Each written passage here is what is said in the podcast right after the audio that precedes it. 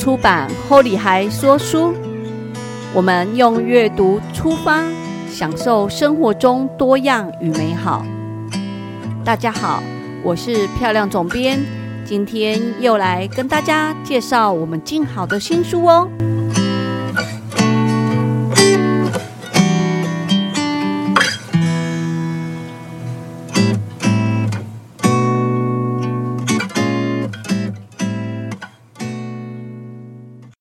天很高兴呢，我们最近又有一本新书上市。这本新书叫《铸铁锅做下饭菜》，是呃目前呢在台湾超人气料理社团。我爱 Stop 铸铁锅社团叙事大师一起出版的。那今天很高兴，我们请到我们这一次这个这本书的食谱统筹 Coco 来到空中跟大家介绍这本书。我们先请 Coco 跟大家打招呼。大家好，我是可可。哎，我讲 Coco，你叫可可哈？Coco 可可，Long as I Long as I。哎，那个我在书里面的总编序啊，我有特别谢谢可可。可可其实，在这一本书企划过程，其实是非常辛苦的，因为好多联络事项全部都要靠他。平常我们之前在联络上，我都觉得他的工作好像只是聊天，其实呢，聊天聊到所有的进度都能够 on schedule，这就是他厉害的地方。他在笑了，其实他应该是心酸的笑。对，那今天呢，在开始之前，我想要问问可可，因为我们这本书叫呃下饭菜。对，当初企划这本书，在你心目中的下饭菜，你觉得什么是下饭菜？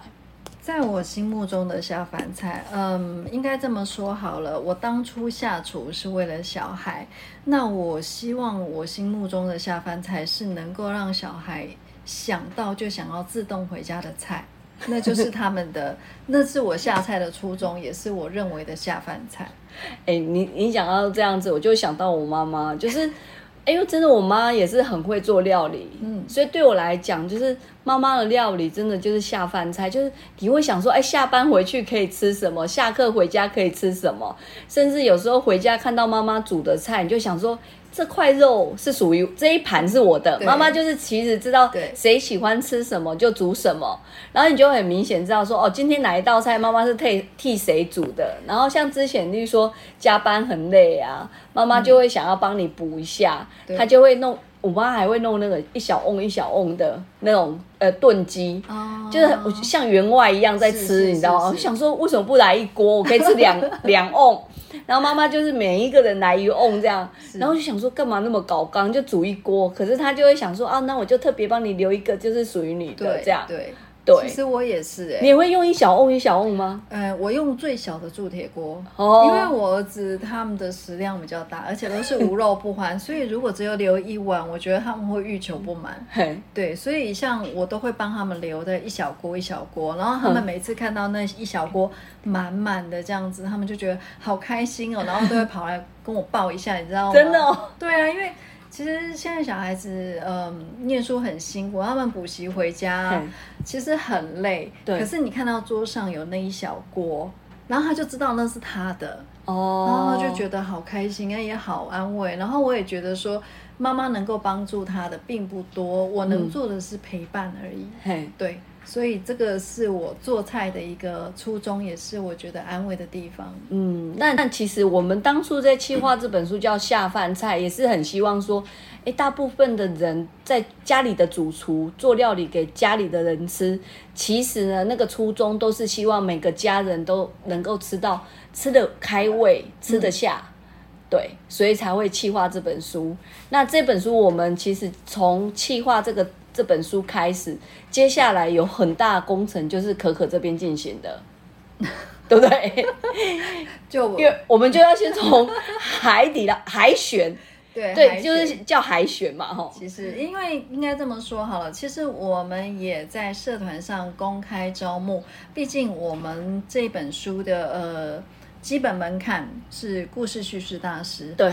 即使你现在不是，只要你曾经是，你就有机会。对，就是一这些作者都是平常在社团上很热情分享料理的人，然后也是大部分社团舍友都比较认识的作者，所以才有机会变成叙事大师，对不对？其实另外一个用意是这样，因为我一直觉得我们这个是一个很热爱做饭的一个社团。然后呢，又是有售后服务的社团。嗯，如果你不能常常上来做售后服务，那这样子，我们的买我们食谱的客人就会觉得很。很可能会很难过，你知道吗？那为了售后服务这个卡关，我一定要选在故事叙事大师这一段。没有，其实应该是说，我们一般的食谱书没有售后服务这个要求，只是因为呃，社团的这个出书，他们都会很希望说，书里面的每一道菜做的人都会做出那个觉得满意。所以每个作者提供的食谱都会，如果你分享了以后，这些作者其实一来他们会很高兴，二来他也会想知道说，哎，我这样子的食谱叙述你做出来有没有成功？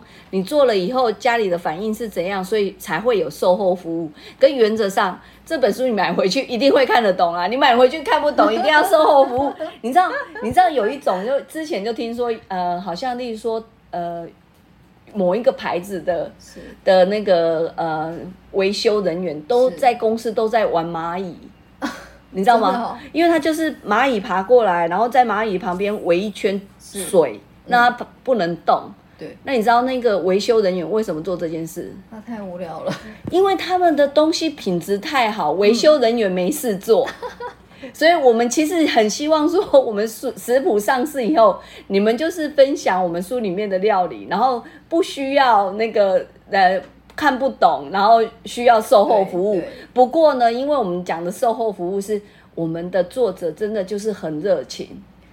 因为我我会这样想，是因为每一个人家里面用的锅具不一样，调味料不一样，喜好不一样，还有呃，可能你是新手，或者是你是刚刚接触铸铁锅的朋友，对很多东西的掌握度可能有一点点的呃不熟悉。那你怕出现错，你或许因为你也没有吃过这样子的菜，所以你自己也不确定。那你。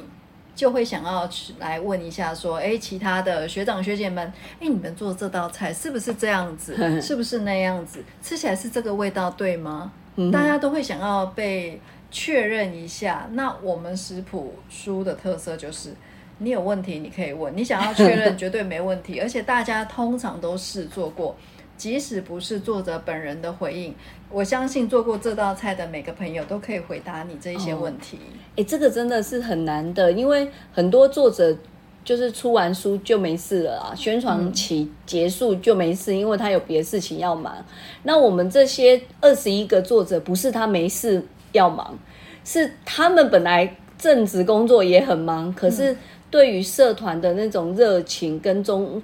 就是那个热爱的热爱程度，真的是我真的是第一次，因为我其实在这一行做二十几年，我是第一次遇到一群这，因为我们在做之前，你就一直跟我讲说，哎，我们这一群人很不一样。然后我那时候想说，作者见过很多啊。然后就没想到非常不一样，因为那种感情，就像我就会觉得很珍贵，嗯，因为你呃毕业以后你要交朋友，其实你有时候你说你在公司有一些朋友比较同事比较聊得来，可当你换工作，这个同事其实要保持联络也会有有限，嗯，那常常大家就是顶多加脸书按赞而已，其实你没有很多时间跟人家互动，没有错，然后或是你加入一个陌生的社团，你其实啊。也只是你在那个社团的网络身份，嗯，你并不会真实见到，呃，跟彼此见面。那社团的这些朋友，其实后来因为出书，作者们就会有一些人变得比较熟，对，然后也会做菜送到隔壁家，有吗？做到隔，哎，你做菜，哎，我去你家附近拿。我觉得这件事情也是，我觉得很难呢。可是真的很好玩了，而且有时候做起来真的是，嗯，其实那是一个冲动，然后一个乐趣，你知道吗？就像比如说，我跟杰西家其实很近，他每杰西啊，对，其实他做个甜点的时候，我多想去他家跟他说，我也要吃。那我就说，哎，你去拿了吗？我去你家拿。其实我离他家很近，可是为了身材着想，我都不敢，不敢去吗？对对对，有昨天在录他的直播，哎，那个 podcast 的时候，他就有提到说。呃，他送给你的生日蛋糕，他说你都还冰起来没吃，还是已经吃了？有有有，是上面的那个铸铁锅，啊，那个铸铁锅造型的铸铁锅，舍不得吃。我真的舍不得吃。我就说下次他如果接我们去他家吃蛋糕，都说不要，应该谁勾啊？没有，我是因为他特别为了我们社团设计的每个月的生日蛋糕，专属的会有一个铸铁锅造型的小锅子在上面。嗯那小锅子很特别哦，盖子还可以拿起来。哎，那我可以跟你讲我生日几号吗？然后要抽到我，我跟你讲，你生日几号这不是重点，重点是你有填我们社团的那个庆生的那个表嘛？那个 Google 表单，你只要有填，我们每个月都会抽一个啊。哦，我看我我看我填假的好了，看，不然我生日在年初哎，所以我要等很久。哎，没关系，我我生日又又呃再过半年就到了。哦，真的哦。对，然后因为应该是说，我真的觉得这本书不是一般的食谱书，是因为这本书的作者的热情，其实是他们可以愿意分享自己家里的私房菜。对，因为其实我已经访问了作者大部分的人，然后他们愿意分享自己家里的私房菜，跟他们做的这些撇步，真的就是你好像忽然认识很多那个阿姨，然后阿姨家煮的菜你都会了。也可以这么说，因为其实大家真的是把家里面的菜拿出来，你或许看起来很平凡，看起来很简单，可是说真的，我觉得每天做菜的人都会有一个迷失，我起码被做下。对，尤其我觉得啊，疫情之后，每个人都变家里的大厨。对，因为有时候小孩没办法去上学，有时候老家全家都在家里上班。嘿，我家现在是这个状况。然后真的很多妈妈就是说，哎，如果疫情结束，大家都可以去开馆子，因为都要煮饭呢。已经练就了非常好的手艺。我说真的，其实，在疫情期间，我一天煮午餐，我说煮午餐都不过分，因为像我们家有青少年，就是容易肚子饿，每节下课都出来逛两圈，想要吃点东西。嗯，真的很可怕，你知道吗？我们就是呃，早午晚餐，上呃，然后点心、下午茶、宵夜，就一直在吃。其实我你根本没休息耶。对，你就是煮完午餐的时候就要准备那个点心，点心准备完的时候又准备晚餐，晚餐才洗完碗就准备要做宵夜。我有时候一口你现在这样很多东西一起，这样一天的薪水是多少？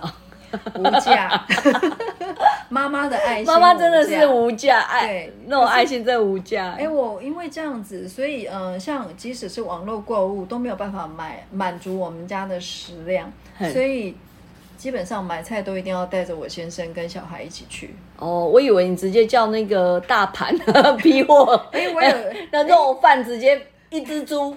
你不能这么说，一只牛送进来。买鸭胸我就叫嘛，一箱一件十公斤，哇，我就这样叫。那你们家米一次买几公斤？嗯，我一次买七八包。一箱十包还是十二包，我忘记了，忘记几公斤对不对？对，我我不太记得。我们家也有食量很大的老公，他就是直接买九公斤回来，然后而且他叫某某，哎，这个可以讲某某，他就直接用，他说干嘛在超市买还要自己扛回去，他叫某某送过来。是因为我们家我喜欢小包装小包装的开，这样才不会。在厨房占带太大的空间，厨房并不大，其他地方就是你小包装这样子，然后而且比较新鲜，没开过。对，我哦，我们是很快就消灭啊。我们家也很快，可是我没有办法接受那一包订那些，因为厨房真的位置不大，我要留最好的流动走动空间、活动空间。哦，对啊，你像我家六个人呢，真的，这在现在的人来讲，六个人是大家族了。因为像我们家才两个人，好能吃。对，然后其实还有要讲到说，其实这一次我们书里面有一百道食谱。对，那这一百道食谱，老实说，大家可能想说啊，因为是台湾作者写的，其实菜里面的菜都是台式的妈妈味的料理。可是呢，我要讲的是说，因为其实现在即使我们现在上班族啊，去外面，或者是平常我们去外面。你其实有时候会想要吃韩式料理，有时候想粤式料理、泰式料理、日式料理。你各种料理都可能会想吃。那可是当你在家的时候，你其实这些料理不会觉得说啊，平常我在外面也会想吃，在家难道不能吃一些其他的料理？我觉得台湾的。饮食接受度很高，对。然后像这一次的书里面，其实有些作者他就是会有提供不同，像例如说里面有韩文，他就是之前有日本留学，有在那种日式餐厅打工过，所以他有学了几几道很厉害的料理，他就分享在他这一次里面。然后也有作者他的室友是韩国人，所以他的料理都比较偏韩式的。对。然后也有作者他其实是他家附近就是。呃，海呃泰缅的什么，反正呃梦菊那个附近是什么？他那边有蛮多的东南亚的的列的大本营，他是说那里是他们的大本营，所以他买这些香料很容易。所以我觉得这一次的书里面其实是融合的菜色，是我们真的是平常买食材容易，然后也是真的会很想吃的。没有错啊，对。因为我们这本食谱的特色就是在地化，对食材在地化。像我当初出食谱的初衷，我都会跟每一位作者沟通，就是我希望他们出的菜色的食材是容易取得的，不能够买一个，不能让我们买一个那个食材，然后只用一次，然后放一年之后丢掉，那种食材就不是这礼拜都要吃那一道菜。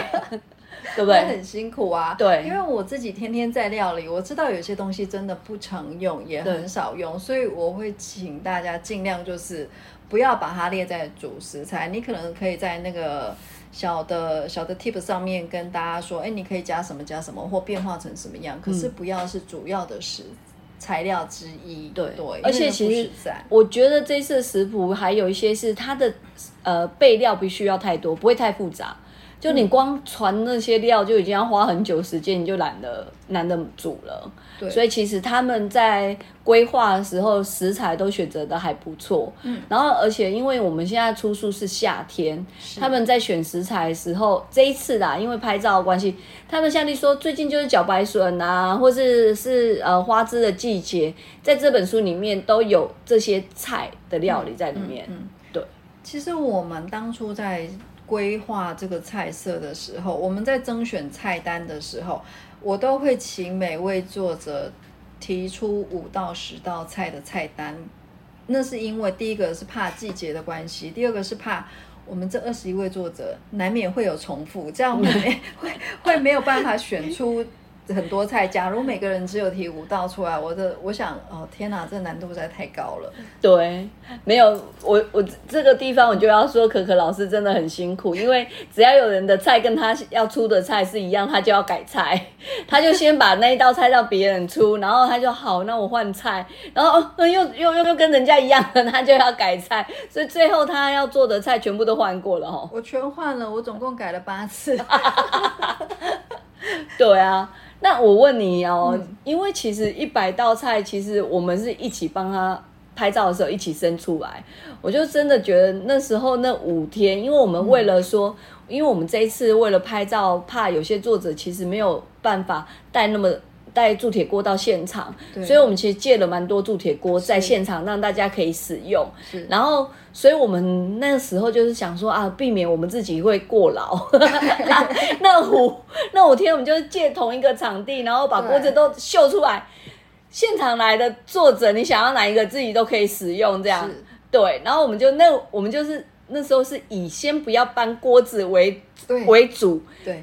排了五天的行程，其实这五天下来啊，我们这五天呢有三个人，就是每每天都到，可可老师我，再来就是艾瑞卡猫猫大师，我们三个是五天，每天准时到，然后准时下班，因为那个场地是借的，时间到我们就要走，所以我们这五天其实是很紧绷。你这五天，你是真的，你有撑，你有很痛苦撑过去吗？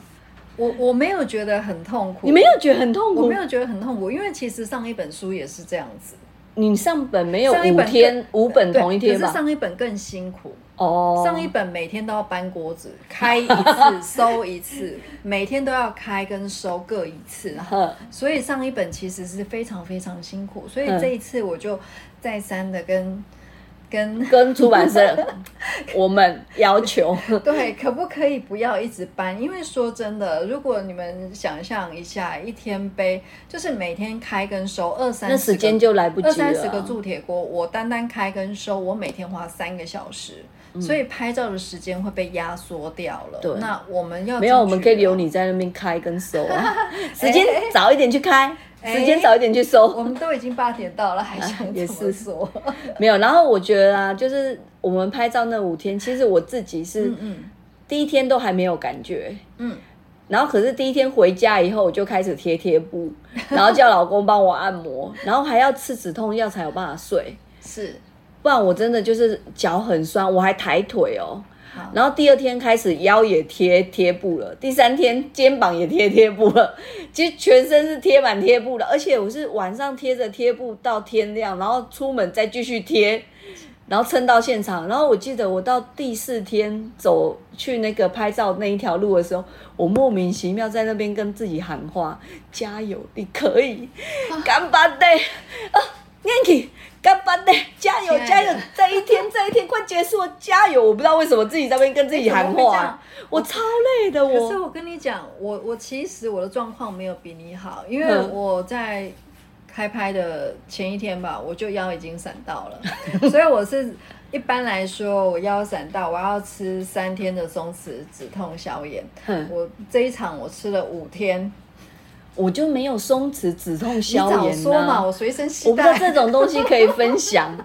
我那时候真的就是好累哦，然后我我，然后我就说，其实你那时候还好，我们这一次拍摄所有进度都很顺。就是可可老师虽然看起来，我真的要讲，他真的在现场，因为我们也是那一天才真的真的见面。对。然后那时候就觉得说。哦，他他在这里都在聊天，怎么会有人有空聊天？到后来就发现，哎，那个第一个作者拍完，第二个作者已经准备的差不多，第三个作者又可已经在路上，什么时候？其实都是靠他聊天联络来的，所以这个挂上食谱统筹啊，这花了很多电费，而且嘴巴可能都很酸。嘴巴酸不是问题，其实是喉咙都肿起来了。就像刚刚我们其实才刚下两场直播，马上直奔直奔录音。对呀，所以其实真的就是输出出了拍照过程，其实蛮辛苦的，然后也很就是真的都非常用心，每个作者都很细心，在为了自己的菜在负责。然后拍完以后，其实后续其实这本书后续当然就是交给编辑的同事。嗯嗯。然后今这一次蕊妮也是哦，做要你看一本书要跟二十一个作者对稿，其实光想编辑就很害怕，你知道吗？我之所以为什么前面我这么自动自发的说二十一位作者的联系就由我来，是因为我怕那个一开始就把出版社吓坏。哎，你这有练过的丢啊！我是很担心，因为说真的，要一次跟这么多人沟通，其实有有一定的难度。嗯，那而且我对大家比较熟悉，我想大家可以跟我讲的话比较快速又直接。那如果透过出版社一开始的联系，我想彼此之间的困扰应该很多，而且我也不希望大家觉得说。出这本书出的好像不自在，你知道吗？因为我觉得这是一本下饭菜、家常菜，要拿出你家最最最容易上手的菜色。那是不是要让你放下心，专心的去想一些这样子的事情？其实那时候啊，那个瑞妮在做这本书开始排版，因为四版已经 OK，开始排版，他大概有一个礼拜。就是其实也都没有特别的声音，因为以前我们有些同事在工作的时候，你就会听到呼吸特别大声，嗯，然后拿纸特别大声，或挂电话声音哈，然后他就是都没有什么声音。但有一天我发现他就站在那个角落，然后看着我们那个办公室的窗户外面的花园，这样是叹了一口气，然后想说发生什么事？他说终于所有稿子都好了。送给作者了，他真的很怕来不及，因为我们其实那时候就是坚持说啊，这本书怎样都要赶在六月份出。对，其实是非常有时间压力。这我知道，可是我觉得这也是有很多考量，因为第一个是当初不懂事，第一本就推在六月了。那想说第二本怎么可以？周年庆是不是一定要同一起同一天上市吗？跟着第一本的脚步，我间隔的时间就是一年。我我的想法，我的初衷就是一年。然后呢，如果可以跟着六月份那电商的那个大节日，对不对？大家就是为了凑数啊，或是凑点数、凑金额、凑活动，这样再买一下，不是更棒了吗？就大家其实都准备好大钞。准备好钱，六月一定要开。对，我们这本书只不过是小小的零头而已。对对对对我我当初的想法，我当初很有心机的想法，就是六月，而且六月就是一个会很想活动的日子，因为你冬天就会跟就比较好像要冬眠了。其实我 就比较没有，我满怀希望的想说，如果哪一天能够有签书会，那我一定要在阳光灿烂的日子里面。我跟你讲，不要夏天 签书会，我办过。作者夏天签书会很痛苦，因为真的太热。我们之前有在板吉百货，作者签名的时候是汗一直流。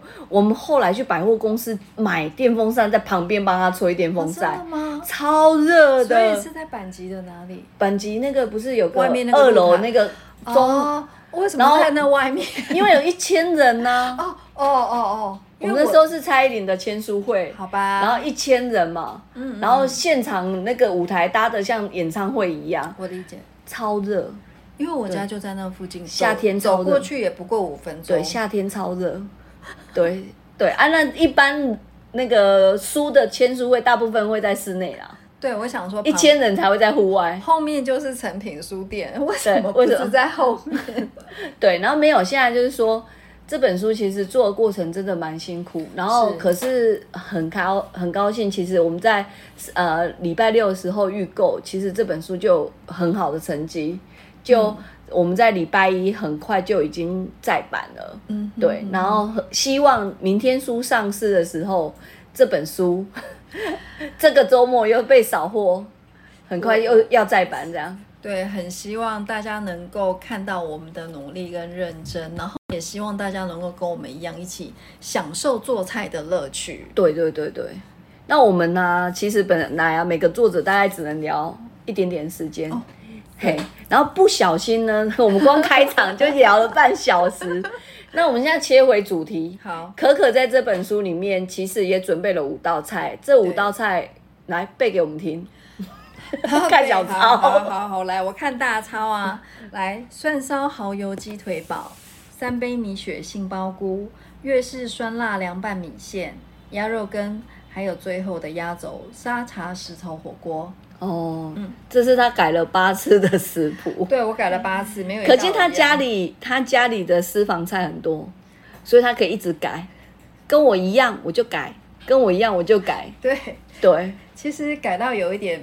比较没有没有，譬如说没有原则一致性，就是没有一个呃痛，就是怎么讲，好像没有一系列或是出自于同一个人的手的感觉。哦，可是其实哦，我觉得这一次的作者都蛮特别，像呃杰西卡老师就有说，他就是那个他的那个菜啊，其实就是全部那五道煮出来就是一餐，有汤有肉有菜，它就是一餐这样。是，对。那你的这五五道啊，你有没有特别哪一道想要分享的？嗯，这五道里面呢，我个人来说，可能比较有故事可以说的是鸭肉羹吧。鸭肉羹，嗯嗯嗯，很很很特别嘛。你的鸭肉羹会唱歌还是 练阿吗？我应该这么说好了，在我人生的前面四十几年，不要透露年龄呢。其实明明五十岁了。没有公司球，好是，我我应该是说，十八岁以前都没有听过鸭肉羹，十八岁以前都没有听过鸭肉羹。那我第一次吃到鸭肉羹，是我先生特别从三重买回来给我吃的。那时候我就想到这什么东西啊？这款开来对干拉五蒜头跟辣椒，好像没有别的什么东西这样子。那我老公还跟我说，你赶快去加热，然后你再加上那个辣椒粉，一定超好吃。我想到这是什么？因为实在是就是羹就没吃过嘛，也没吃过。他跟我说这是鸭肉羹，你吃看看。我想说鸭肉羹，那再看。因为真的，我我老实说，我也没吃过鸭肉羹。我从小到大，我们家我们家里啊或外面吃的东西，就鸭肉可能煮成那个当归鸭，或是鸭肉加酸菜这样子，只吃过这种，我没有听过鸭肉羹诶，我们只有肉羹、鱿鱼羹，就是没有鸭肉羹诶。我也是啊，我从来没吃过啊，所以我老公买回来吃给我看，吃买回来让我试吃一次之后，我本来也觉得还好，它是可以下加饭进去或加面，对，可是就是肉很少。对方的肉很少，那我儿子又爱吃，我儿子觉得我妈妈这好好吃哦，他然后他就每一碗饭都这样这样加下去加下去，他吃的很开心。那因为他吃的很开心，我就一定要学啦。开玩笑，我儿子爱吃的菜，就是说妈妈，我今天不回去吃哦，我现在去三重吃一下腰肉羹再回去，为了避免他去三重，所以妈妈也要学会这道菜。没有啦，其实我。看小孩是这样，只要他们特别爱吃的食材，或者是爱吃的口味，我就一定会去学做回来让他们吃，因为我觉得他们是我的心肝宝贝。嘿，我得来不易，我有跟大家讲过，就是在社团里面我也分享过，这个是搏命演出来的，所以只要他们喜欢的，我一定会去学，一定会去做出来。对。所以你有去三重鸭肉羹那边打工偷学？没有，我只不过贡献了好几千块在里面而已。你就一直试料理这样？对我老公买了，他也有卖冷冻包，所以我老公买了很多。然后你就研究他的，研就吃吃看，然后研究一下，然后当然我们的版本就。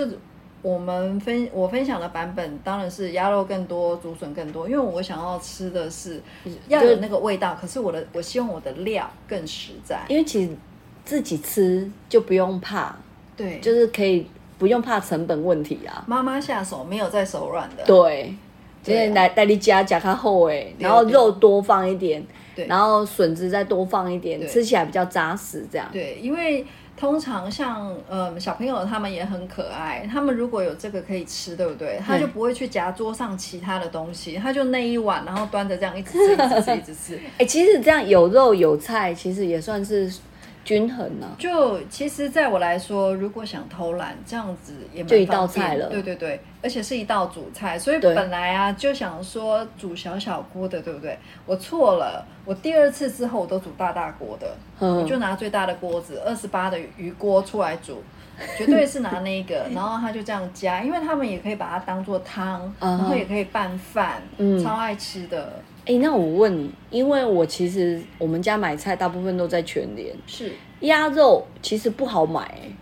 呃，鸭肉应该是这么说，像我家并不是在全联买菜，我在传统市场，传统市场跟各大卖场，然后全联只是偶尔补我不足的地方。哦。那因为我们还不能够完全解锁这一道菜，不过我还是想要继续问，就是说，那鸭肉是买熟的还是买还没熟的鸭肉？我是买生的。那一般大家如果觉得说全鸭太难处理，我就直接买生的鸭胸肉就可以了。哦，对，我最喜欢吃鸭胸，整只鸭我只吃鸭胸，整只鸡我吃鸡胸。哈？对，我就是喜欢吃胸，呃，鸡胸、鸭胸的人。就是我都觉得那个骨头是最容易去掉，对对对。然后我妈就说：“可是鸡腿也有，也是一只骨头。可是有时候鸡腿在剁的过程，那个鸡鸡腿的骨头会碎掉。”没有错啊，所以我就不跟人家抢鸡腿啊。大家都多喜欢我，果然是个讨人爱的。对哦，所以你这道菜我觉得我会喜欢，因为我喜欢吃鸭胸肉。嗯嗯嗯，对。因为像我会跟大家分享的是比较方便做的方式。事实上，我除了在三重那个鸭肉跟贡献了不少钱之外，我也在外面的烹饪教室去上过这一道。那这一道的话，我学是从全鸭开始学，开始学，包括取肉、去骨、处理方式，然后高汤的熬制。可是我觉得一般正常人不会像我这样子做。嗯，对。而且如果是上班族，其实回家没有办法完全做出来。所以我分享在食谱里面的就是快速简易版的方式，让大家比较容易入手。只要家里面有鸡、有有有鸭胸肉，就可以想到做出这道菜哦，比较方便。太好了，好，那我等那个老公有空 叫他煮一下给我吃。对啊，今天非常高兴是。呃，我们书上市的也在班了，然后接下来真的可可老师会很辛苦，因为有很多宣传要进行，对，然后呃，今天的录音呢，真的是 老师录老师录的时间比所有的作者都还要长。因为真的忍不住，因为真的是从这本书规划到现在，其实真的还很用心，老师花了很多心力，然后呃，还有所有的作者其实都非常热情的在推这本书。那对出版社来讲，其实我们可以跟这样的作者合作啊，其实是一件很幸福的事。我也非常感谢出版社，因为其实。不同的合作对象带给我们完全不一样的感受。那这次我真的觉得，哦，我非常开心，我能够遇到我们漂亮。哎，我们其实所有的同事都非常认真，我觉得也很谢谢作者看得到我们的努力啦。对。好，不能太多赞美自己啊！赞美太多，自己会屁股会翘起来。对，脸红了吗？那今天我们的那个专访就到这边，然后从今天开始会陆续都会每一天有一个作者专访。那因为吼有些作者离比较远，我们可能是透过呃赖的方式录音，所以音的品质、收音品质有的可能会不是那么好。不过呢，因为昨天有大量全部面对面录音。